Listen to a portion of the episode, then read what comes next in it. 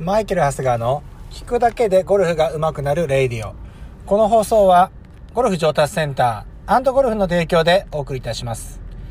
えー、ゴルファーの皆さん、こんにちは。えー、マイケル・ハスガーこと、ゴルフツアープロコーチ、長谷川哲也です。えー、昨日は配信1日お休みさせていただきまして、えー、今日、1日2日ぶりの配信ということになります。はい。まあそんなわけで、え昨日からですね、というのもですね、ちょっとこう出張に出ておりまして、えー、ちょっと毎日のね、一日のこの何て言うんですかね、ルーティンが変わると、なかなかちょっとこの逆に言うとこの、このね、えー、ルーティンの中に、配信を組み込んでるので、えー、それ自体が変わると配信がちょっと滞ってしまうっていうことが 分かりました。ということで、えー、今日はですね、まだ、あの、まあ、幕張にもいないんですけれども、うん、遠いところから発信してます。遠いって言っても、そんな遠くないです。千葉県ですけどね。はい。えー、そんなわけで今日もやっていきたいなというふうに思うんですけれども、今日はですね、2、3質問を受けておりますので、2、3どころじゃないですね。結構あの、質問が溜まってきましたので、そのですね、えーそれに対してお答えしていきたいなというふうに思います。はい。ラジオでお返しできるものに関しては、ラジオで、お答えしていくんですが、さすがにラジオではこれは伝わらないなというものに関してはですね、え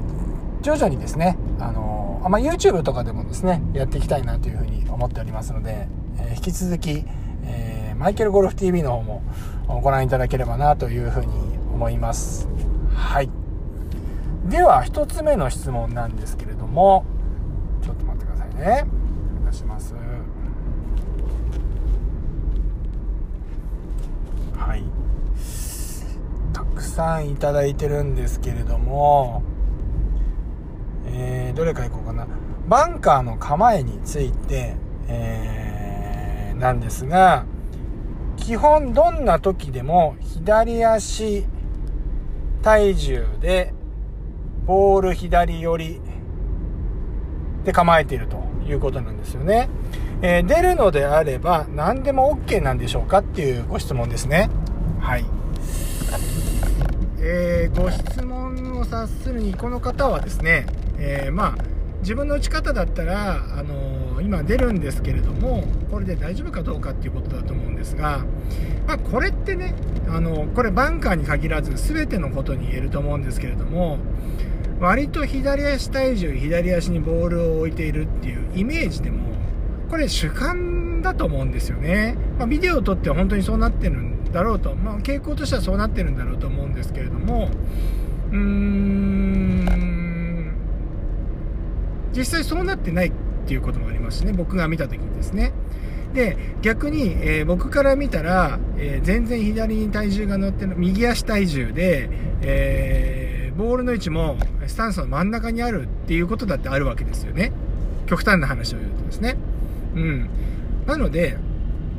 これは、あのー、結論から言うと、そのままでいいですね。この方の感覚で言うと、左足、でもこの方で言うと、左足体重、左ボールの位置、ボールの位置は左足よりっていうことだと思うんですよ。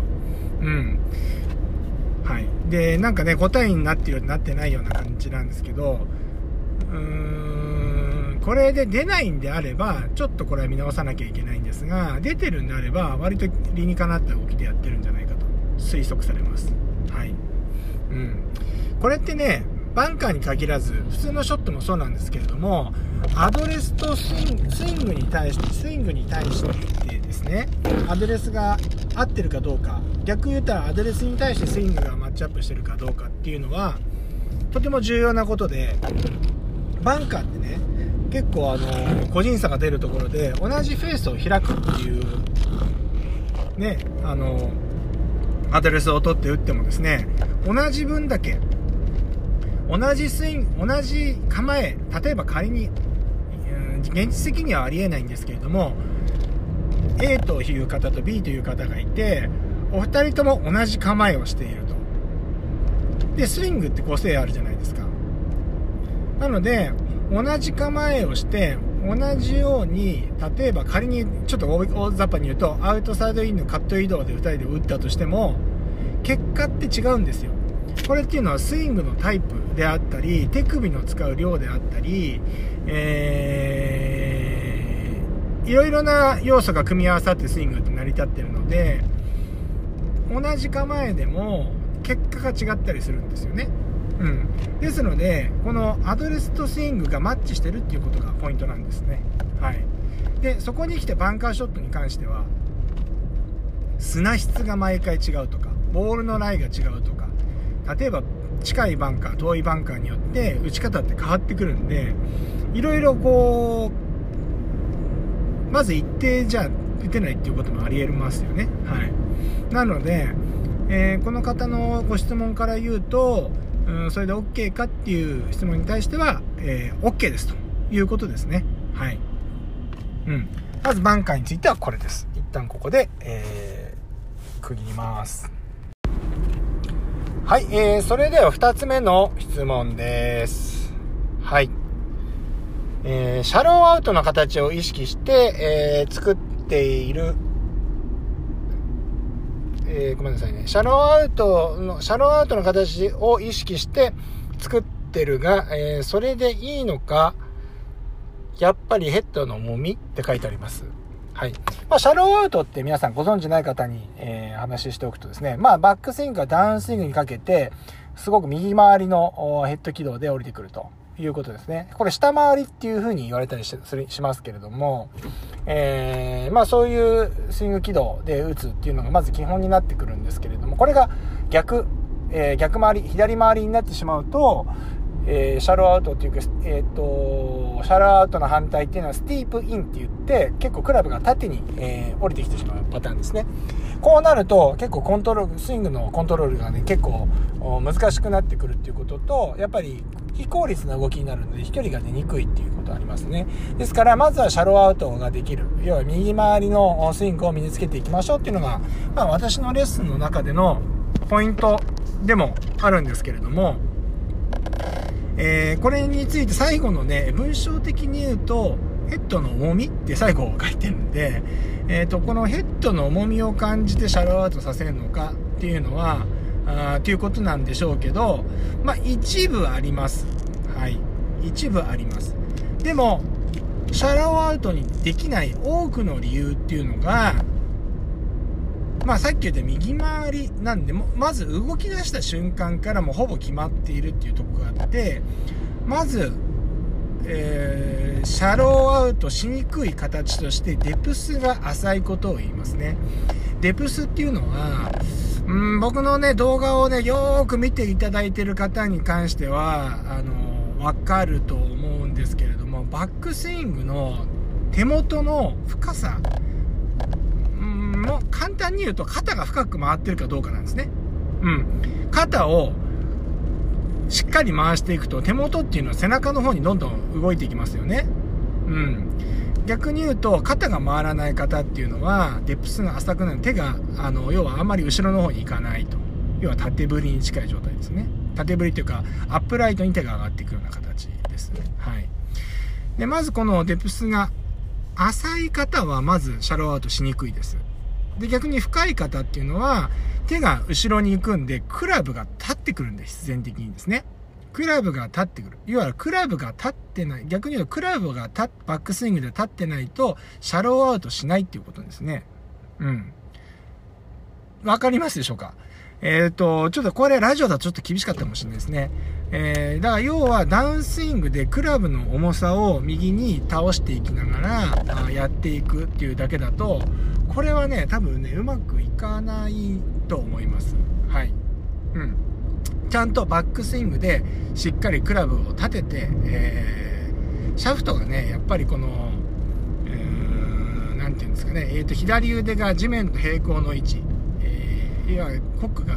完成されるぐらいの位置ですね。この位置で、えー、いつも僕はクラブ、えー、グリップ、グリップエンドが向いてる方向が、えー、割とつま先の方、つま先のラインとボールとの間ぐらいは確実に刺しててほしいここでクラブが、ね、この時点でクラブが寝てしまっていると基本的には右回りのスイングって難しくなるのでシャローアウトする動きは難しくなってくるということですよねですからバックスイングはしっかりクラブを立ててうんもうちょっと詳しく言うとバックスイングではもうちょっと、えー、肩をしっかり回しながらクラブを立てることによって自然とその反作用でダウンスイングっていうのはクラブがシャローアウトしてくる右回りしてくるっていうことですね。そこに重力が加わってくるんですごく効率よくあのボールに対してエネルギーを向かわしていけるということになるんですよね。はい。ですので、えー、重さだけでやってるとこれはできないと思います。はい。ちょっとラジオだと厳しい感じですかねはい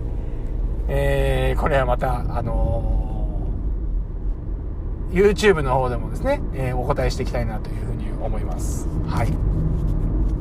また、じゃあ次は、次の質問いきますね。はい。えー、もう一つの質問。質問ですと。えー、練習場で、えー、キャリー100ヤードの練習をするとき、目印になるものをレーザーで測定してから打ちます。素晴らしいですね。うん、素晴らしいと思います。だから大体がね、練習場のヤデージっていうのはですね、あの、ボールが飛ばない分を考慮して、例えば手前にしたって100って書いてあっても、80ヤードぐらいのとこに置いてあったりするんですよね。うん。ですので、コース行くと100ヤードの距離感が間違っちゃってる人とかいますから、ちょっとこれ注意してもらいたいなというのがあります。えー、質問続きます。はい。まあ、練習場によって、えー、はボールが違うし、コースボールではありません。風マットを考えないとしたらどうしたらよいでしょうか？ということなんですね。うん。どうしたらよいでしょうか？ということですね。っていうことは練習法、要するにこれ、距離感が合わないけどどうしたらいいでしょうか？っていうことだと思うんですけれども、うーん、これ難しい質問ですね。えー、まあ、要するにその、まあ、まず第一に先ほど話したように、例えば30、50、100、150、200とかって看板あると思うんですよ。一般的にはですね。もっと違うとこあるかもしれません。あると思うんですけれども、あのー、その中で、えー、まず、その、例えば50とか100とか、要は手前に設定してあるので、コースに行った時に、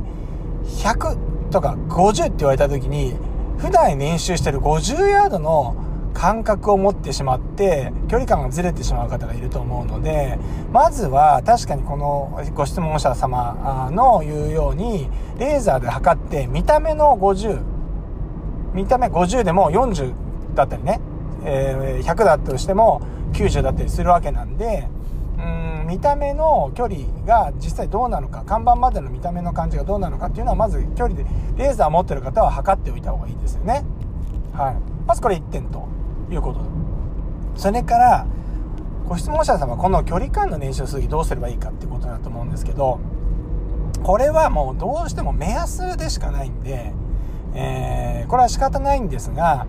まあこれ練習場の方がですねこのヤーデージっていうかねその50とか100とか書いてあるやつを前に出してるっていうことはまあそのボール使っているボールの反発を考慮して前に出してると思うのでまあこれを信じて距離感を練習していくっていうのがまず一番いいと思います。はい。うん。でそれはあくまでも目安なんで、えー、実際はそこまでナーバスに考える必要がないということなんですよね。じゃあこの看板をどうやったら効率よく使うかっていうことを考えていくとですね。この看板っていうのは練習していく中でまあ練習場ってスイング作りっていうところ一つあるじゃないですか。それ以外にも、うん、あの練習方法ってあって例えばねコースに行くと150ヤードを打ちますって言っても必ず制約がついた状態で、えー、150を打つことになるわけですよこれは何を言ってるのかというと、えー、150でも例えば左にバンカーがあったり右に池があったりっていう制約がつきますよねですから絶対に左に行かないショット、なおかつ150に近いショットを打つ。150の看板に近いショットを打つっていう練習をしてほしいんですよ。だからただ単純に150の看板を狙う、当てるように練習するのではなくて、150の左に絶対外さないという自分でルールを決めた上で150の看板に近づけていく練習。これ逆もありますよね。えー、右を打たないっていう想定で150に近づけていく。こういう練習をするっていうのが一番効果的な練習になります。はい。これは今横だけの問題で話しましたけれども、これは縦ありますね。ショートしない、オーバーしないというようなあ形で、えー、練習するっていうことですね。だから150の看板、例えば100の看板でもいいんですけれども、その目印を基準にまず縦横で4分割してこの4分割のどこに打つのか右手前だったらどれだけ離れてもいいから右手前に必ず打つとかどれだけ離れてもいいから左奥に打つとかこういうふうにですね自分でルールを決めて練習をすると。これがコースを想定した練習になるので練習場での看板っていうのはそういうふうに使ってほしいんですよね。はい。で、距離を知りたければ、まあ、一番間違いないのは、その、機材が揃っていれば、その、トラックマンであったりとか、えー、そういう、測定機器、今いろいろありますよね。あの測定機器を使って正確に測るっていう方法があると思うんですけれども、ほとんどの方がそういう環境にないと思うので、やはり内視コースを回った時に、えー、自分の距離を補足する。カートに乗りたいのをぐっと我慢をして、ね、ミスショットの時はもう乗っちゃってもいいと思うので、いいんですけど、あの、普通に当たってる時にはですね、あの、打ったところからボールが着弾したところまで、できればキャリーの位置まで、あの、補足したいですよね。うん、補足して、えー、行く。で、自分のキャリーを知る。多分、自分が想定しているよりも、距離が出てないはずです。はい。うん。そんな風にですね、あのー、注意をして、っていうかですね、あの、まあ、そういう注意をしてじゃないですね。そういう風にして自分の距離を把握していくっていうのが一番、まあ自分のマイボールでもありますし、えー、間違いのないやり方だと思います。はい。はい。だから1ヤード、自分の1本の1ヤードってどのぐらいかなっていうのもトレーニングしておかないといけないですよね。はい。ということなわけですよ。はい。答えになってるかどうかはちょっとわからないんですけれども、まあ練習場の看板というのは、えー、距離っていうのは目安だけであって、大体の距離がわかるよっていうことだけに使ってくださいと。それよりかは、その看板を、有効に使うとしたら、まあ、さっき言ったように、コースを想定した設定をして、えー、練習をするというような形で使ってもらえればなというふうに思います。はい。まあちょっとね、今日はね、えー、3部に分かれて、ちょっと今日長くなってしまったんで、えー、ちょっと今日はご質問にお答えしていくというコーナーを設けさせていただきました。はい。えー、他にもですね、えー、ご相談、が届いてますので、え、引き続きですね、明日以降もですね、そのご質問にね、え、お答えしていきたいなというふうに思いますので、ぜひですね、これご覧の、ご覧じゃないですね、お聞きの方もですね、何かゴルフのことでわからないことがありましたら、私のインスタグラム、または、えー、ツイッター、えー、YouTube の方のコメント欄にですね、えっ、と、コメント欄か、それか、えー、ツイッターとか、あのあれですね、えインスタグラムだとダイレクトメッセージが届送れると思いますので、そちらの方にですね、ご質問を送っていただけると、えー、順次、あの、お答えしていきたいなと、いきたいなと思いますので、えー、ご連絡いただければと思います。それでは今日はこのぐらいにしたいと思います。それではまた。はい。番外編ということで、えー、っと、今日はね、どこに来てるかというと、千葉県のね、えー、九十九里浜。で不動堂海岸。ね皆さんご存知でしょうか？あというとこに来てます。はい。まあねあの明日カレドニアンでラウンドレッスンがあるっていうこともあるし、えっ、と、この不動堂海岸の近くにね、僕ね、ちょっと土地持っていて、ここで、ちょっと練習ができるかどうかなと思って、ちょっと今、最近ね、ほら、秋長いの、あのー、ね、練習場見てたら、僕もできることあるんじゃないかな、みたいなね、えー、のもあって、えー、ちょっと来てみました。はい。ちょっと皆さんね、聞こえますでしょうか？聞こえますでしょうか？海の音。はい。海、これから海の音タイム。